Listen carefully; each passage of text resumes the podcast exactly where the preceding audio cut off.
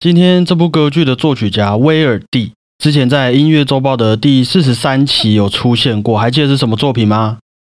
没有关系啊，当时我们是分享他的《茶花女》这部歌剧，哦，好像有印象，是在讲一个很写实的爱情故事，也算是威尔第的一个小小特色啦。他很喜欢把一些时事啊、社会议题反映到这个他的作品身上。那今天的这部《弄臣》呐。以这个名字还有你的一个印象来说，你要先猜一下他要反映什么事情，或是你听完会有什么感觉吗？应该是官场上面的吧？哦，比较那种君臣之间的那种故事。对啊，感觉是在讲一个很奸诈的人，他欺骗国王之类的。好，那我们就开始今天的节目啊。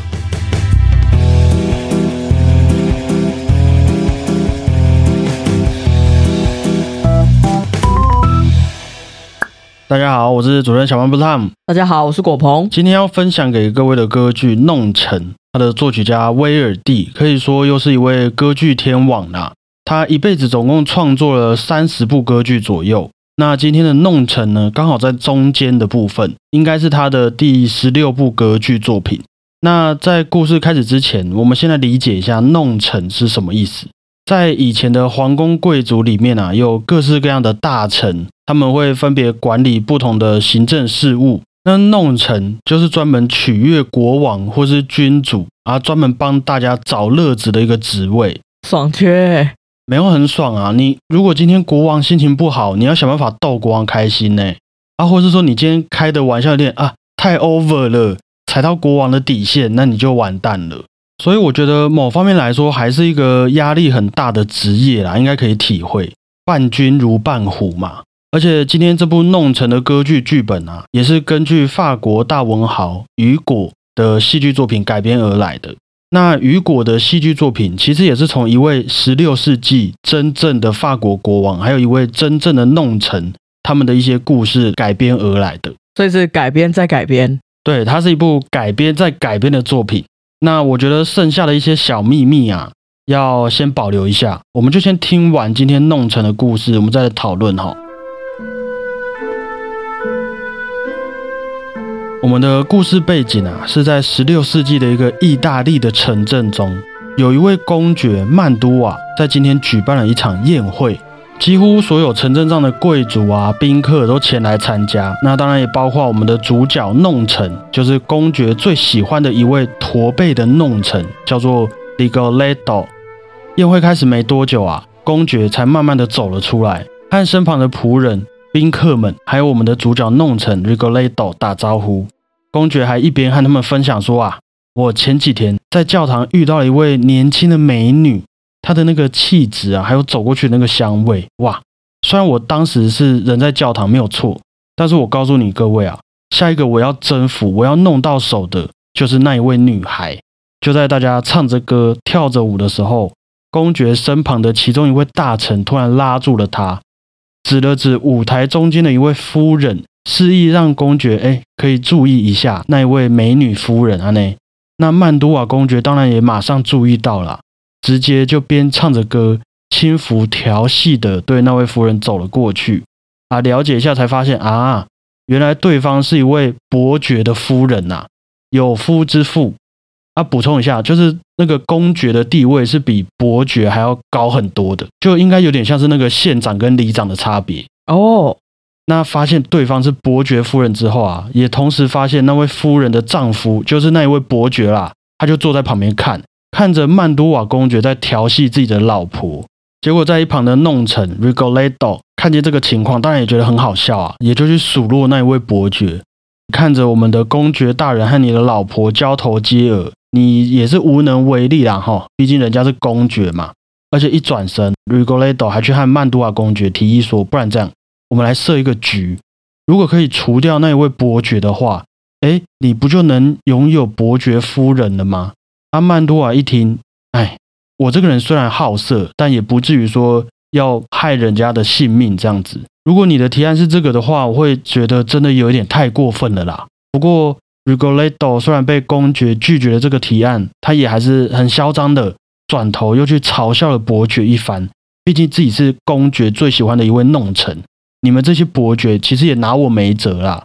于是再也忍不下去的伯爵啊，拍了一下桌子，怒气冲冲的带着许多大臣宾客离开了现场。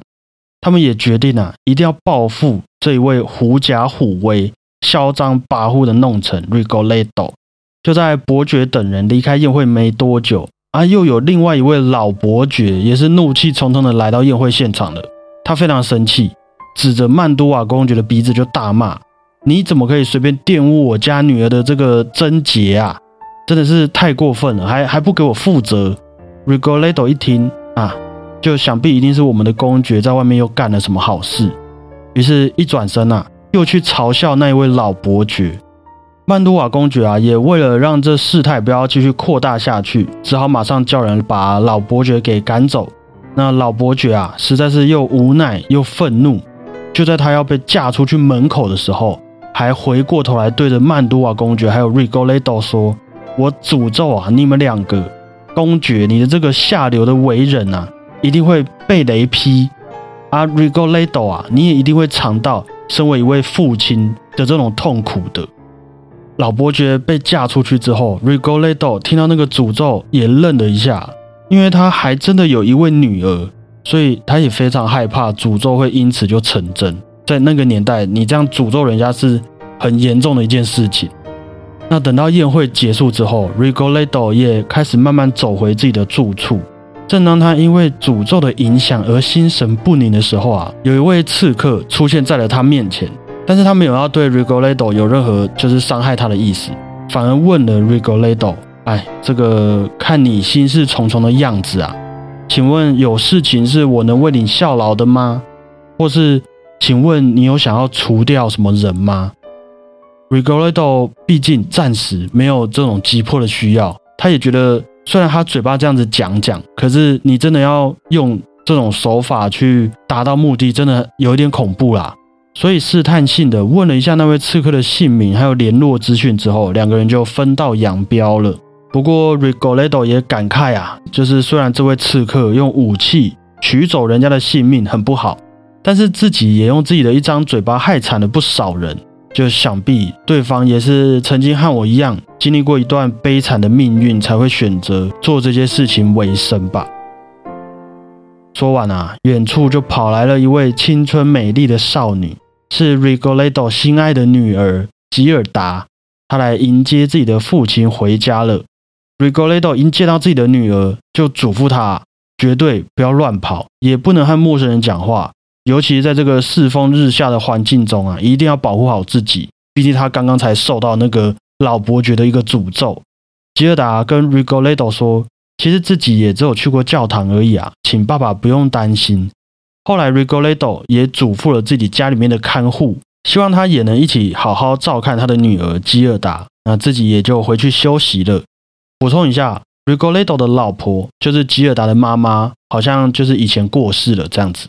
所以就剩下他们父女相依为命。不过吉尔达没告诉爸爸 Rigoletto 的事，虽然自己几乎没有什么社交活动，也没有什么出门，但其实他从教堂离开之后就被一位男子跟踪许久了。而且他其实也对那位英俊潇洒的男子感到有一点好奇。就毕竟这个青春期的女孩，她也没有被人家跟踪过，也不知道哎会发生什么样的事情。人人家又长得那么帅，就多多少少会有点悸动啦。但就在这个时候啊，一旁的花园传出了奇怪的脚步声。突然，那一位男子就这样现身在吉尔达和看护的面前。原来，那一位男子还真的找到了我住的地方了吗？啊！男子看了看两人，他就递给看护一袋金币，示意看护不要在这里当电灯泡，然后叫他离开，并且保密。看护也发现啊，原来吉尔达口中的这一位男子，就是我们刚刚说的曼都瓦公爵。曼多瓦贿赂看护，并且把他打发走之后，他也开始对吉尔达自我介绍，说自己啊其实是一位穷学生，叫做梅耶。那同时也温柔的对吉尔达唱出自己的爱情之歌。我在这边要重点的补充一下，我觉得这个很重要，在我们这个年纪的朋友应该有玩过 CS，就是以前很流行的一款射击游戏。有。那我记得没错的话，在 C.S 里面的其中一张地图《意大利巷战》中，有一段男高音演唱的背景音乐，就是在我们的弄臣公爵对着吉尔达唱的这首爱情是灵魂的太阳这首歌曲。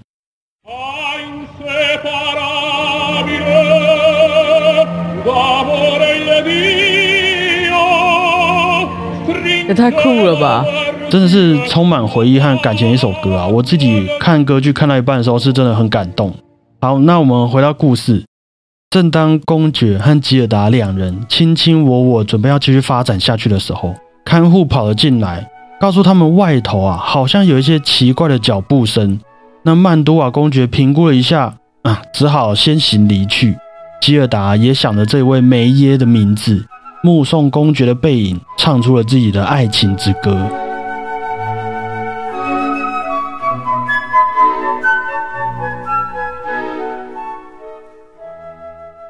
接着，我们的画面来到了那个脚步声的源头，原来是在故事开头，自己的老婆被公爵调戏，自己还被 Rigoletto 羞辱的那一位伯爵啊，还有其他几位也想要报复 Rigoletto 的大臣们，他们来到了 Rigoletto 的家旁边，也刚好看见这位年轻美丽的吉尔达缓缓走进屋子的这个场景。那伯爵和大臣们商量之后啊，决定要绑架吉尔达。让这位每次都在嘲笑别人的弄臣尝到一个报应，但是吼，他们其实不知道吉尔达是 Rigoletto 的女儿啦。他们是以为 Rigoletto 是不是哎和哪一位太太啊，和哪个人的老婆偷情，所以想说借此绑架 Rigoletto 的情人，然后来威胁 Rigoletto。就在这个时候，伯爵和大臣们也刚好遇到了 Rigoletto 走了过来。Rigoletto 就很纳闷啊，你们一群人在这边干嘛？然后大臣们就趁着晚上啊看不太清楚，急忙把伯爵挡住，然后跟 Rigoletto 说：“啊，我们那个要去绑架伯爵的夫人来献给公爵啦。今天早上公爵不是对这个夫人很有兴趣吗？怎么样？要不要参一咖呀？”Rigoletto 听完虽然不太相信，不过看见大臣们拿出了伯爵家里面的钥匙之后，还是答应了大家。于是大臣们就纷纷戴上面具。也帮 Rigoletto 戴上面具。走没多久啊，大家要 Rigoletto 扶好架在小屋前面的梯子，Rigoletto 就扶着梯子，大臣们也就偷偷潜入了吉尔达的房间中，绑架走了吉尔达。啊啊，Rigoletto 都不知道吗？嗯，其实主要哦是因为晚上这个很昏暗呐，他们在半夜，啊又加上大臣们故意帮 Rigoletto 戴面具的时候戴得很紧，就我把他整个眼睛都蒙住了。然后也把他的耳朵就整个都盖住了，Rigoletto 其实也变成一个看不到，然后也听不太到的一个人。所以歌剧会演出来，歌剧完完全全的演出来，所以他就完全没有发现这个梯子是架在吉尔达的小屋前面，也没有听见吉尔达那种被掐住的微弱的求救声。而且当初不是看护也答应 Rigoletto 要好好照看吉尔达吗？对啊，啊看护嘞。因为他也就是收到了这个伯爵大臣们给他的这个大把大把的金币，所以也假装没听见、没看见，就随着大臣们出去了。这边有个细节哦，看护在前面不是收到了公爵的贿赂吗？嗯，公爵那个时候只有给他一小包，就叫他离开而已。可是这边他们要绑架吉尔达的时候，那些大臣是给了看护一大袋，一个小小的细节，就这样。等到大家都离开之后啊，感觉到奇怪的 Rigoletto 才赶紧扯下自己的面具，终于看清了这个地方，也看见一旁落在地上的吉尔达的丝巾。Rigoletto 也赶紧大喊好几声吉尔达的名字，但是在这个漆黑的夜晚，还是只有他一个人绝望的站在那，没有人回应他。Rigoletto 又愣了一下，啊，原来啊，那位老伯爵的诅咒真的实现了吗？Rigoletto 自己的女儿难道也要被我们弄成的第一幕就在这边告一个段落了？接着我们的第二幕，其实啊，昨天晚上曼多瓦公爵原本还想要再去找吉尔达，但是他一到门口就发现吉尔达的屋子里凌乱不堪，他一直在想是不是遇到了什么坏人啊，还是招小偷？正当公爵自己在那边烦恼的时候，大臣们就来了，大臣。告诉曼都瓦公爵：“哎，公爵啊，其实我们昨晚绑架了 Rigoletto 的这个小情人哦，想说来交给你处置，那你要不要去看看？看你要怎么处置这个 Rigoletto 的小情人？他就在旁边的这个小房间里面呐。”公爵一听，哎，又想到他昨晚的这个遭遇，哎，他就完全的知道大臣们直接搞砸了这件事啊，哪有什么小情人？那是吉尔达 Rigoletto 的女儿啊。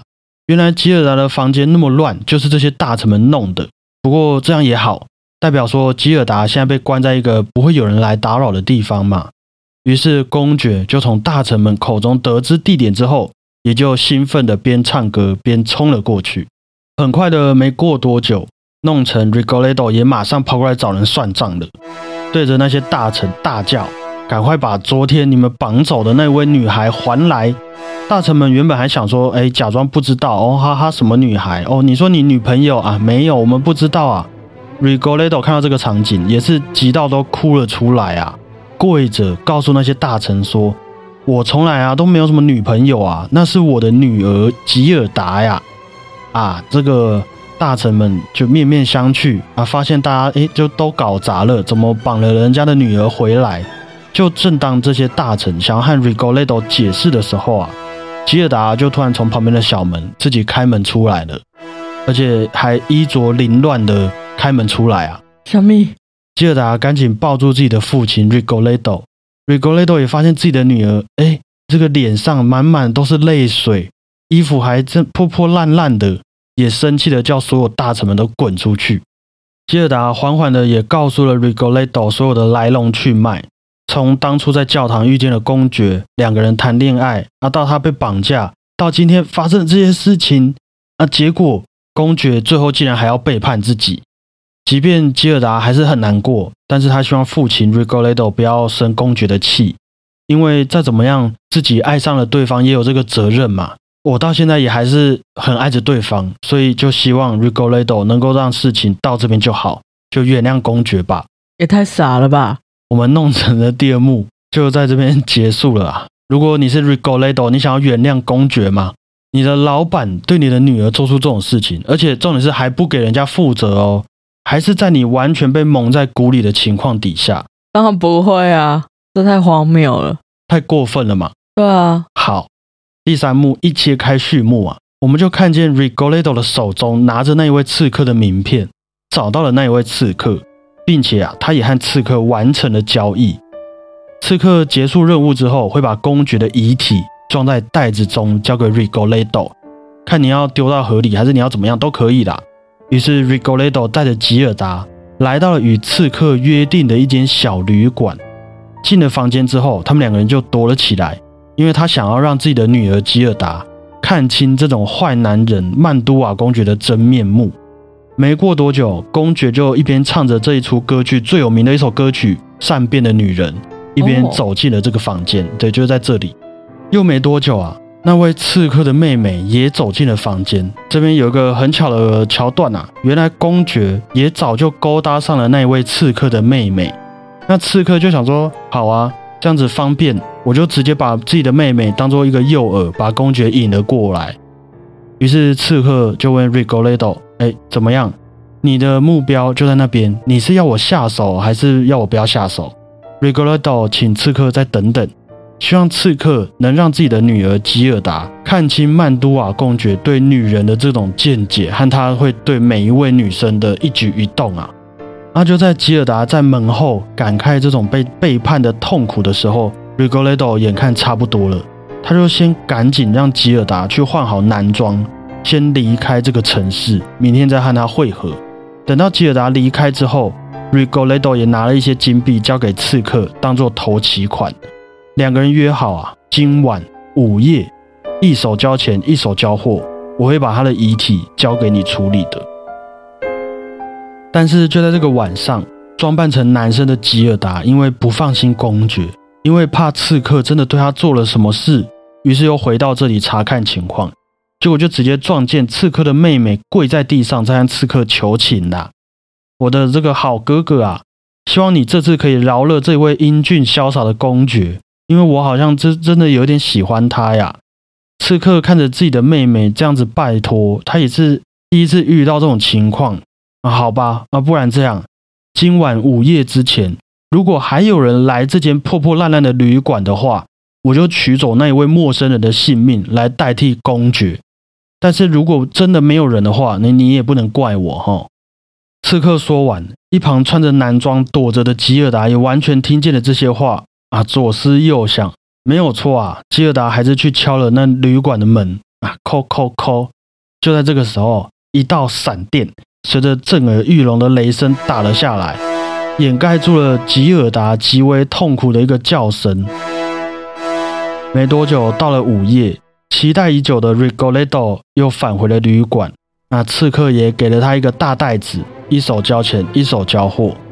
不过，就在 Rigoletto 搭着小船，载着沉重的袋子缓缓往湖中央划过去的时候，他听见了远方传来了《善变的女人》这首歌曲。还记得这首歌是谁唱的吗？公爵。对啊，啊 Rigoletto 哎，急忙打开袋子一看。只发现就剩下最后一口气的女儿吉尔达啊，两个人就在这大雨中的午夜，唱出了对彼此的一个自白，还有做最后的告别。随着两人的歌声越来越小，吉尔达也在 Rigoletto 的怀里断气了。哎，真是可怕的诅咒！Rigoletto 在湖的中央说了这一句话。随后，我们的威尔第的歌剧《弄臣》就在这边结束了。哇，那很狠呢！Rigoletto 出了钱，结果拿到的是他女儿的尸体。哎，应该这样讲啊，我觉得这部《弄臣》可以算是我们分享过比较比较不同层次一点的悲剧。因为像弄臣 Rigoletto 这个角色，我觉得我们先从他原本的设定上来讲好了。他在先天上，我们就可以称他为是一位残疾人士，他天生就驼背嘛，像是钟楼怪人这样子。嗯。那在早期，其实基本上大家对于这些人都会有一种歧视，所以不可能会有工作是愿意让他们做的。那 Rigoletto 就是在原版的故事里面，就也会觉得说，好，既然大家都要嘲笑我，那我就要跟大家收钱，成为一位专业的小丑，反正我怎么样都要被大家笑嘛。就带着这种某方面的怨恨啊，就慢慢走进了这些皇宫贵族们的生活，也就认识了那些肮脏手段、这种渣男的行为。虽然看得很不顺眼，但是你也还是要逗他们开心，这是你的工作。那也就在这个好像很冷血残酷的世界当中，Rigoletto 还是认识了一位愿意接受他的女孩，就是他原本的老婆。他们两个人也生下了一位很可爱的小宝宝。可是比较难过的就是 Rigoletto 的太太过没有多久就去世了，但是吉尔达健健康康的长大了，所以对 Rigoletto 来说就好像是一种。在沙漠中的那种看见了一朵花这样子，他会想要去拼命的保护自己的女儿，那也就继续以这种弄成被大家瞧不起的工作来抚养，然后来换回女儿的一个安全、充满希望的一个未来。可是他后面就又遇到你讲这些事情，没有什么反败为胜，也没有什么战胜黑暗的故事，就和我们这种一般生活很像啊。你遇见了一段感情，然后你又失去了一段感情，这样子很真实哎。很狠，很真实。威尔蒂自己也是啊，他在创作这部作品之前就经历了他的两个小孩还有太太过世的日子，所以在他的作品里面，其实也都刻意去挑选比较多亲情部分的戏来放在他的作品里面啊。可能他也对这方面很有感触，包括我们刚刚在《弄成》里面会提到说，哎，这个爸爸对女儿的感情，类似的这种议题，之后应该。还有更多作品可以再慢慢分享给各位的啦。这个大家看完都可以接受这种戏哦。大家好像蛮接受这种戏的，就是那种，哎呦，对啊，我们的人生，我们的社会，大家其实都还蛮喜欢的，也让就威尔蒂变得很红啊。尤其是《善变的女人》这首歌，因为以前他们比较没有什么像我们现在的这种流行文化，他们以前流行歌曲可能就是，哎，哪一位古典音乐家又写了什么很屌的曲子。善变的女人就是这种曲子啊。威尔第那个时候在写的时候啊，他就觉得说，哎，不行，我这首曲子会红，所以他就隐藏的很小心，而且他是，我记得他到很最后最后才会让歌手们看到乐谱，因为他怕人家先把它拿去抄，然后结果就真的就是首演完之后啊，大家就直接被那个善变的女人洗脑，就变成一个夯曲，就有点威尔第的一个行销成功啦，然后加上这个，我觉得是很不错的剧本。不过我在看《弄成》的时候啊，其实我觉得它故事开始之前这个序曲，我就觉得还蛮吸引人的。因为我们的第一幕是公爵家中的舞会嘛，是一个很快乐的场景。但是在这之前的序曲是有一点沉重悲伤的感觉，和最后的这个结尾有一个首尾呼应的感觉。已经先有要道出什么了？对，所以。其实有很多歌剧开头的序曲都可以说是一整出歌剧的缩小版吧，一种预告片的感觉，像是今天弄成这种大悲剧，它在故事开始之前的序曲听起来就和结尾的感受是蛮类似的。推荐给各位啊，可以去欣赏一下这些歌剧前面开头的序曲。那以上就是今天的节目内容。我觉得这个现实啊，对，是真的很残酷啊。可是讲到底，你有你的惨啊，我有我的惨，相较之下，好像大家也都会有一些比别人还要不惨的地方。嗯，知足常乐啊，对对对，还是要鼓励一下身边的一些志同道合的朋友哈。那威尔第的歌曲《弄成》就到这边告一个段落，希望大家会喜欢。感谢各位，我是主持人小王布汤，谢谢大家，我是果鹏，大家再会啊，拜拜。今天这部《弄成》，你这样听我分享下来，你觉得感受怎么样？我们的那个推荐指数啊，你想要给几颗星？我觉得是蛮有趣的啊，可能有四四颗吧，四颗而已。没有啦，因为这个听完会觉得对这个世界感到绝望。哎，哦，你觉得有点情绪太悲观了，是不是？就是怎么可以这样？可是我觉得现在很多电影都有一点这种。黑色的手法，你知道，像寄生上流之类这样对对对对对，就是用那种我真的给你看这些人遇到的状况，然后哎，他们最后还得不到救赎哦，直接打击到你的这个。所以我给四颗。好，应该说你比较喜欢那种啊完整一点、完美的这种结局。可能吧，不要那么那个哦，会比较舒服一点就对了。对啊。OK，我自己个人是会给一个五颗星呐。我夏天其实给六颗，因为曲子很好听。可是这个我会给一个刚好的五颗星，就我比较喜欢这一种剧情，就是你会看完之后还可以慢慢发酵的那一种，你不会觉得 OK 这边是一个 ending，没有，你会觉得啊，就是这个世界接下来应该还要怎么做呢？所以我会想要给一个满足的五颗星呐。哦，你说这个可以比较打动大家的那个感同身受吗？对啊，有时候我们可能想要努力的去拼搏一件事情，但是最后的结果反而还会伤害了我们自己。类似的这种感触啊，所以那今天的这部歌剧弄成，你是给几分？我忘了，四分，四分，我是给五分。我们小胖春秋的推荐指数就是四点五颗星啊，还是恭喜啊，恭喜我也弟。